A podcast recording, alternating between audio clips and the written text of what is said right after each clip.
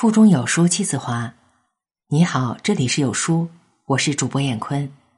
今天和您分享朱自清的文章《调味就是过人生》。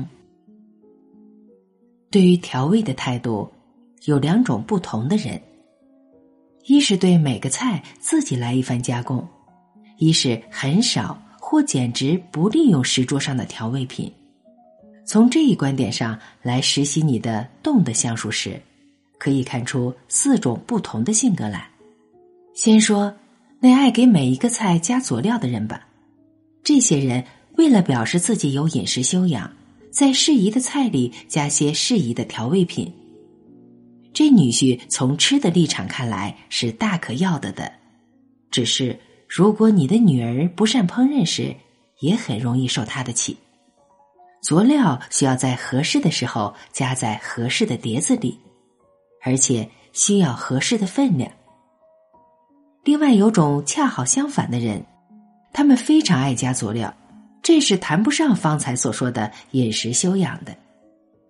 他们想把加佐料作为表演自己能力之方法，实际上他还是食而不知其味，即知矣也是近乎不求甚解的。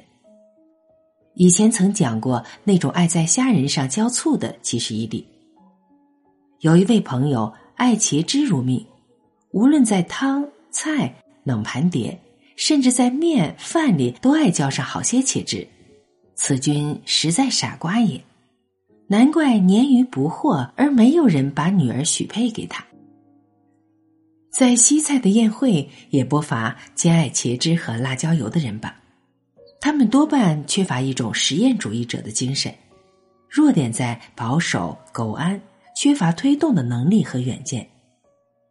假如是一个有深思而对饮食稍微留意的人，他将设法使自己体味到每个菜味的最微妙处。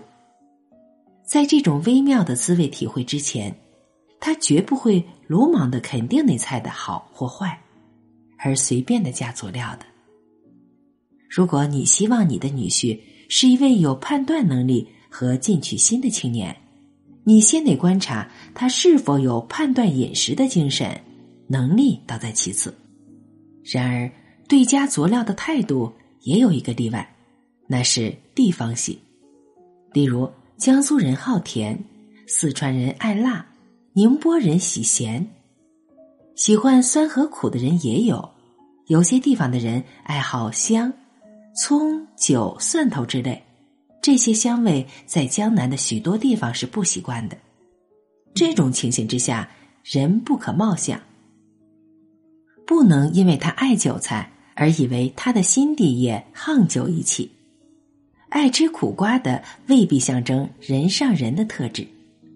不过，多吃咸东西的人讲起话来比常人来得响亮，多半易于使人误会，那倒是事实。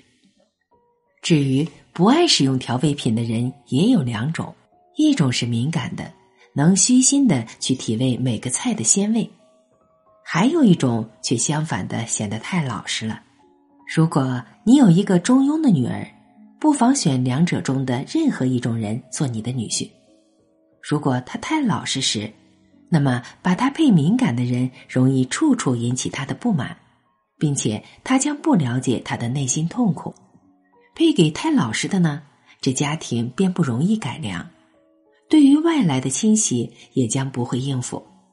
如果你的女儿是十分敏感的，你把她配给敏感的人吧，他们之间容易产生一种虚伪的生活；配给太老实的人，就会使她寸步难行。故曰：不加佐料的女婿非不可取，却需要以合适的女儿给他。婚姻的配合之道，正如调味，原则是两者调和，而调和的方法是不对立，但也不一致。例如糖和盐，两极端也，等量的使用糖和盐，做不出好菜来；单是糖或盐，也调不出好味道。正如先前所说，太老实的女儿配太老实的女婿是不聪明的。每个人有他特别爱好的菜，这种爱好的成因是很复杂的。你在这时要看得出，不是他爱什么菜，因为从这里得不到你相述的结论，而是看他怎样应付他心爱的菜。这样，你将看出两种不同的性格：显和隐。这里，我们先看一段小小的插曲。据说有一位小姐，自小到大不曾脱离过家里的咸黄鱼味，后来成了相当显著的人物。外来的川菜、粤菜、番菜也习以为常了。但每当他偶尔在大菜之余，见到小小的碟子里薄薄的两三片咸鱼时，眼光中就会透露出一种非常饥渴的不胜依恋的表情。这种至性之留恋，连最好的导演也教不出来的。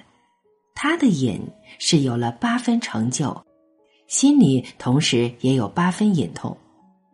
假如有一天，包围他的人们由于过分仰慕或诸如此类的理由，要求他说一句最最内心的老实话时，他一定会热情的爆发出这样的呼声来：“我爱咸黄鱼。”隐而能看不出的是，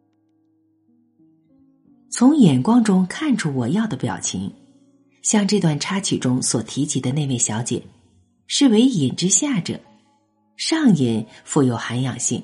该防的是兼具正客的条件。下隐人是不会坏的，并在假作聪明，爱以风雅多礼自居。不得意时，恐怕要给人叫户口米；得意时，会买进些假古董来观摩自得。好文章分享完了，感谢聆听。